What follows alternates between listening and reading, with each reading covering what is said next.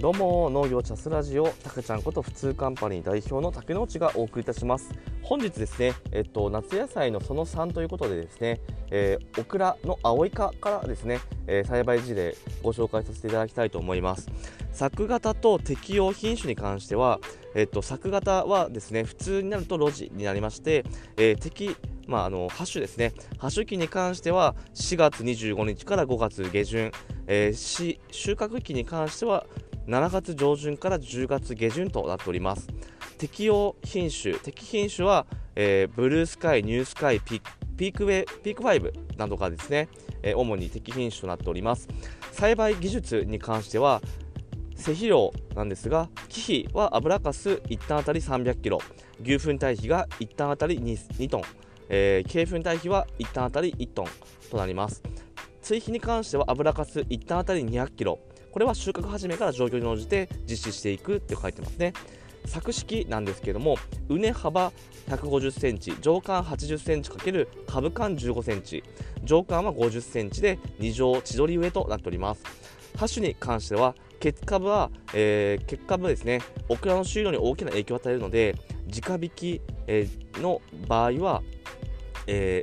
ー、直巻きですね。1穴3から4粒巻きとします。で移植栽培では1株3本苗を定食します。直巻き栽培でも結株対策として育苗鉢で予備苗を、えー、予備苗予備苗を準備しておきましょう。オクラは高温性作物作物で発芽適温は28度から30度であります。で早巻きの場合はマルチやトンネルの被覆による保温対策も実施しましょう。で間引きなんですが直巻き栽培は本葉5から7枚までに1穴あたり3枚3本に間引きます。適用ですが、えー、収穫最盛期になり結構生い茂ってくるとそのままでは光線、まあ、光がよく当たらなくなりますので果実の発育を遅らせ病害虫の発生が多くなりますので、まあ、適度に、えー、まあ、適用するという感じですね。イボ科の、えー、発生原因の一つに光が関係していることなどから収穫花の下に1から2葉残して適用します。で収穫なんですけれどもハ種後2ヶ月くらいで収穫が始まります。開花から7、7日から10日で果実の長さがですね9から10センチで収穫しましょう。で高温期の場合は肥大が多いので収穫遅れのないように注意します。で収穫が遅れると、まあ、硬くなって品質低下するので朝夕収穫っていうところはですね、えー、まあ収穫可能な広さでしっかり栽培しましょうということですね。栽培のポイントはアフリカ原産で高温を好んで花は、まあ、霜が降りるまで先、えー、長期間収穫できるんですけれどもあの寒さには弱いんですね。で10度以下では生育せずに、まあ、あの霜が降りるとですね、まあまあ、の枯れて死んじゃうんですよね。で生育的温は20度から30度。で根が直根性のため排水良好であ高度が太くて、えー、有機質に富むえっとまあ、補助が望ましいということですね。オクラは線虫に弱いため連作は避けましょう。でオクラの生理障害かイボ科曲がり科は受精が強すぎても弱すぎても発生するのでこまめな追肥で受精管理に努めます。創生の見方についてですね成長点から開花設位成長点の大きさや色新葉から大三葉の大きさ色、えー、切れ込みなどで判断しますで台風対策なんですがハウスは締め込みを行うかビニールを剥がすかを最新の気象情報によって判断しましょう。で支柱がぐらつかないか確認するとともに株が倒伏しないよう誘引テープを貼ります。排水口を作り、えー、補助に長時間水がたまらないようにするのがポイントですね。あの雨風によるスレカの発生が予想されるので早めに収穫を行いましょうと。で台風通過後はですね、えー、まあ水が溜まっている場合があるので速やかに排水して創生回復のため、えーと、歯の面を、えー、散布を行うと書いてますね。えっ、ー、とまあ、創生回復っていうところと、まあ、速やかに排水するっていうことがポイントになります。なのでオクラに関してはですね結構ポイントを絞ってお話ししたんですけれどもまあ、高温性のオクラはマルチ栽培が好ましいので、まあ、雑草対策を兼ねて、えー、黒マルチ栽培が適してますとかで追肥をしっかり行うっていうところで、あのー、そうですね管理をしっかり、まあ、見ていきましょう。で、まあ、やはり取れなくなるとやはりまあえっと、中盤ぐらいで朝夕収穫しましょうという話もありましたけども、まあ、やっぱりポイントとしてはですね収穫可能な広さで栽培しないと、あのー、収穫が遅れて硬くなってもう出荷できなくなるっていう事態になりますので、まあ、オクラっていう、まあそのまあ、鹿児島の方ではですね指宿を筆頭に非常に収穫量が多いあの産地もあるので、まあ、オクラに関してはですね次に話すスイートコーンもそうなんですけれどもやはり適時にしっかり、あのー、収穫してで、あのー、しっかりですね養分が実に果実にしっかり行き渡るように管理するっていうのがポイントになります。で意外とこれで最後なんですけれども主要な、えっと、夏の野菜の品目の中では最後スイートコーンですね。スイートコーンはイネ科です。で作型はですね普通のマルチ露地ですね。で葉種期は3月上旬から3月中旬と。で収穫期は6月上旬から6月中旬となっております。えー、適品種はゴールドラッシュサニーショコラサニーショコラ88、ね、88ですかね。なります。で栽培技術に関しては、えー、石量、忌避は牛糞堆肥が2トンですね、1単あたり2トン、鶏糞堆肥が1単あたり300キロ、で作式なんですが、ハウスは、えーと、畝幅1.5メートル×株間、えー、30センチ、上間60センチ、2乗上、でトンネルに関しては畝幅1.25メートル×株間25センチ×上間30センチと2乗上となっております。ハッシュは、えっと、上穴に、えー、2から3粒ハッシュしますね。で、発芽適温は25から35度で、高温を好むんですね。で、ハッシュ10日前には腕を立ててマルチをし、地温15度以上を確保しましょう。発芽には1週間から10日程度必要なので、あのー、捕食用に、えー、予備苗を用意しておくことが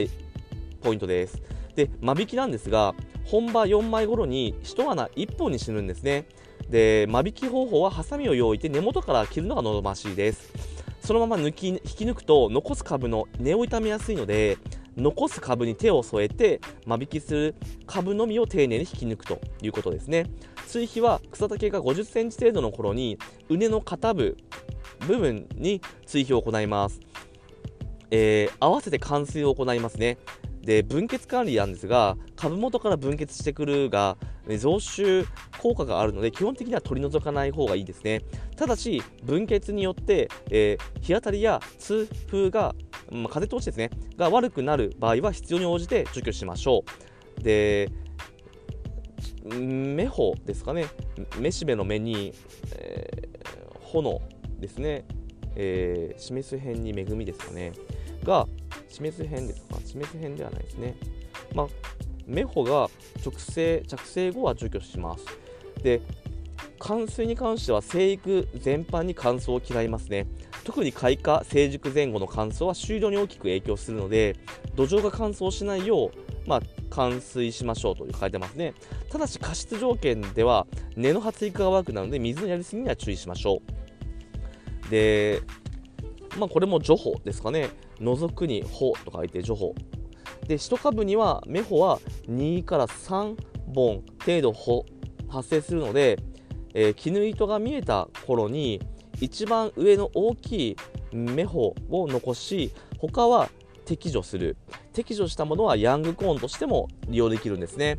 排水対策は水田では降水対策に努め室外を避けましょう。収穫はスイートコーンは未成熟で生、まあ、収穫するため収穫適期は23日と決めて短い、まあ、極めて短いと。23日ですね。で収穫が遅れると、えー、実が硬くなって甘みが少なくなるので注意しましょう。数本の試し剥ぎを行ってから収穫する。1収穫の目安は絹糸全体が先端まで褐色になった時期である。2、えー、鮮度を保つため収穫は気温が低く。えーと、実が実の中のですね水分の多い時期早朝に行いましょう。で収穫後はですね日光や風に当てないようにして調整を8早く行いましょう。で栽培のポイントなんですけれども生育適温は25度から35度。で発芽、えー、適温は20から30度で高温を好みます。で土壌の適温性は適応性は広く適正 pH は5.5から7.5です。排水良好な土壌または砂浄土に適しますね。で乾燥および加湿に弱いのでえー、土壌水分が多すぎたり乾燥しすぎると収量が下がります。補助は日当たりの良い補助を選定して必ず2畳以上の、えー、複数列の栽培を行いましょう。トウモロコシはキセニアを起こしやすいので飼料用トウモロコシの近くには植えないようにしましょうというのがスイートコーンの、えー、栽培事例となります。なので、まあ、スイートコーンもですね3ヶ月生育期間ですかね、ハッシュが2月からまあ、3月だとして収穫は6月上旬から中旬にできるって考えると、まあ、あの短期的にそして収穫はですねうん、23日と極めて短いっていうところで非常に、まあ、成熟する、まあ、未成熟のまま収穫するって書いてますね。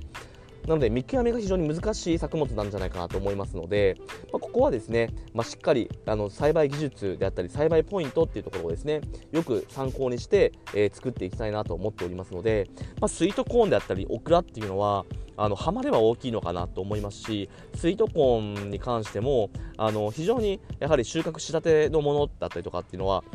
需要も多いですし、まあ、よくあの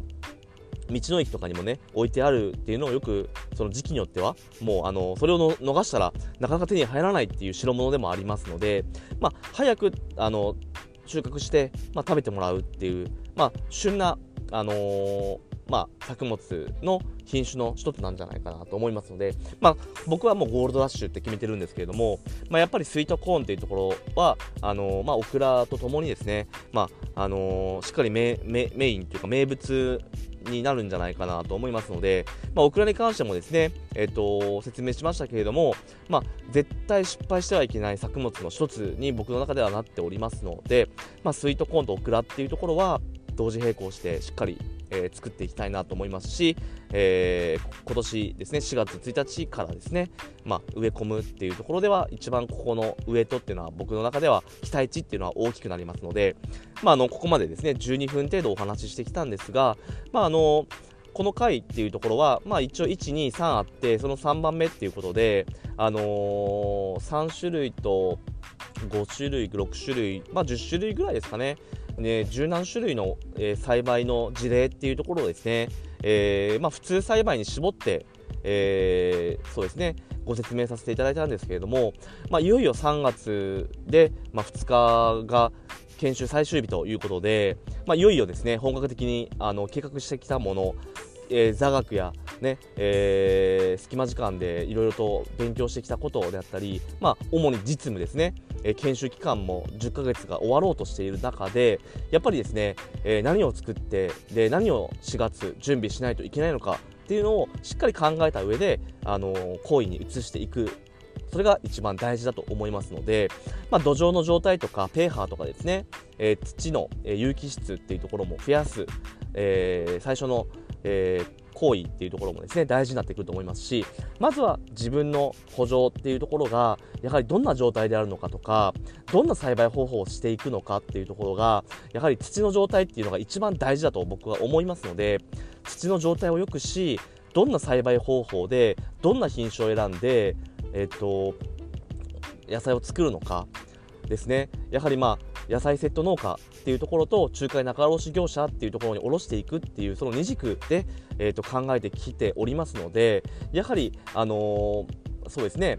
えー、とそれぞれ、ね、ポイント抑えるポイントっていうところはありますので、えっと、そこをしっかり、えー、自分の中でインプットしたものをアウトプットするっていうのを、えー、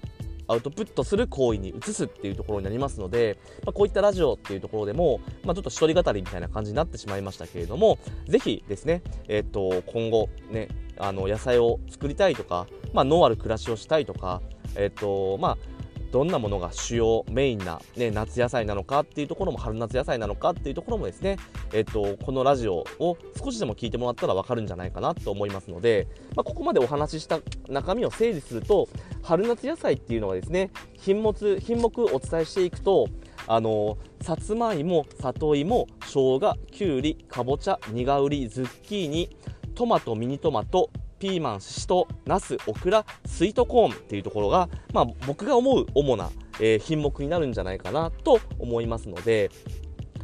ですね、まああのー、まあ、今後ですね、えっと、私もあの収納するっていうところを前提に今、あの、そうですね整理をしている段階ではあるんですけれども、あのまあ、今後ですねあのしっかりそういったあの野菜が作れるように、えー、7月8月にはその野菜セット、ね、10種類7 0種類、まあ、5種類なら5種類、まあ、20種類まではちょっとですねどうなるかちょっとわからないんですけれども、まあ、5種類10種類っていうところは確実に作っていかないと商品としてお客様に提供できないっていう前提がありますのでやはりまあここにかえっと、今伝えた品種っていうのがまあ、品目っていうのが全部で12種類ですね。12種類は作りたいと思いますのでその中でも、えーと、メインとなるのはオクラなんじゃないかなと思いますし多品目栽培で他の野菜っていうところもですね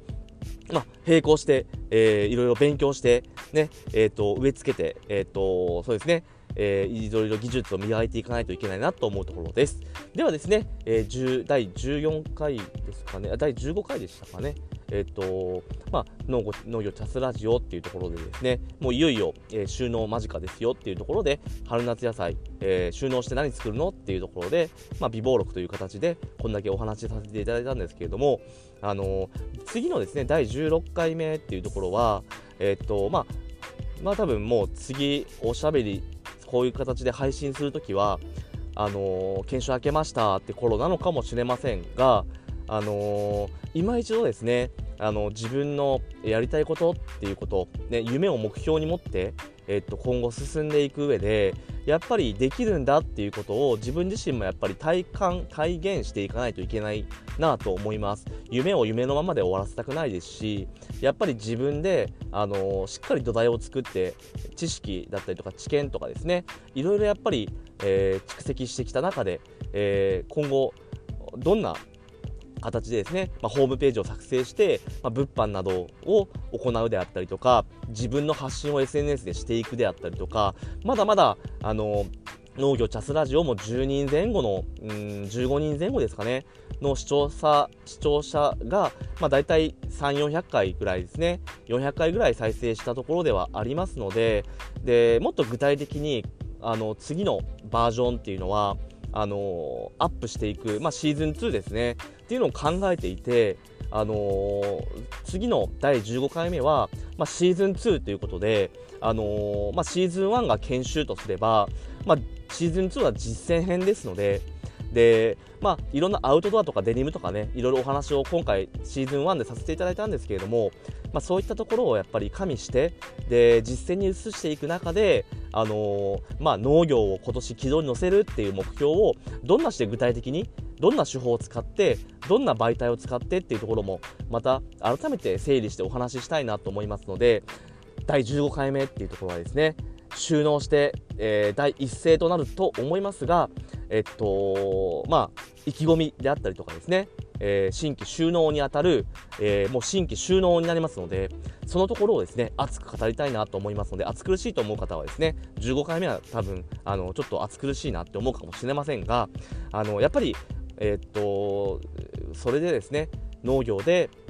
えっと、生計を立てていくっていうのはどんだけ難しいのかっていうのがよく分かった1年でもありますしやはり一つの軸だけじゃやはり潰れた時にねリスクを負うことになるのでえっと、柱っていうのを、あのー、まあ、農業、デニム、アウトドアっていう形でですね、えっと、設けて進んでいくための第一ステップ農業っていうところは、まあ、やっぱりこけてはいけない、失敗してはいけないポイントだと思いますので、まあ、いろんなリスク回避っていうのを実際に行いながら、まあ、失敗談とかいろんな話をシーズン2はしていければいいかなとは思うんですけれども、ね、ちょっとね、長くなりましたけれども、第15回目は新規収納シーズン2ということで、まあ、実際に収納しますよっていうところと、まあ、農地の紹介とかいろいろできたらいいなと、で、揃えた農機具とか、まあ、の揃えた資材とか、ね、で、あと、もう本当に決まった計画、えっと、もう、あの、農業開始ということで、あの行政の方とも開始型の補助金っていうところを申請して進めていくにあたって、まあ、あの行政との関わり方とかもお話しできればいいかなと進捗状況ですね思っておりますのでちょっと真面目な話になりましたけれどもぜひ次回も聞いてください。それではバイバイ。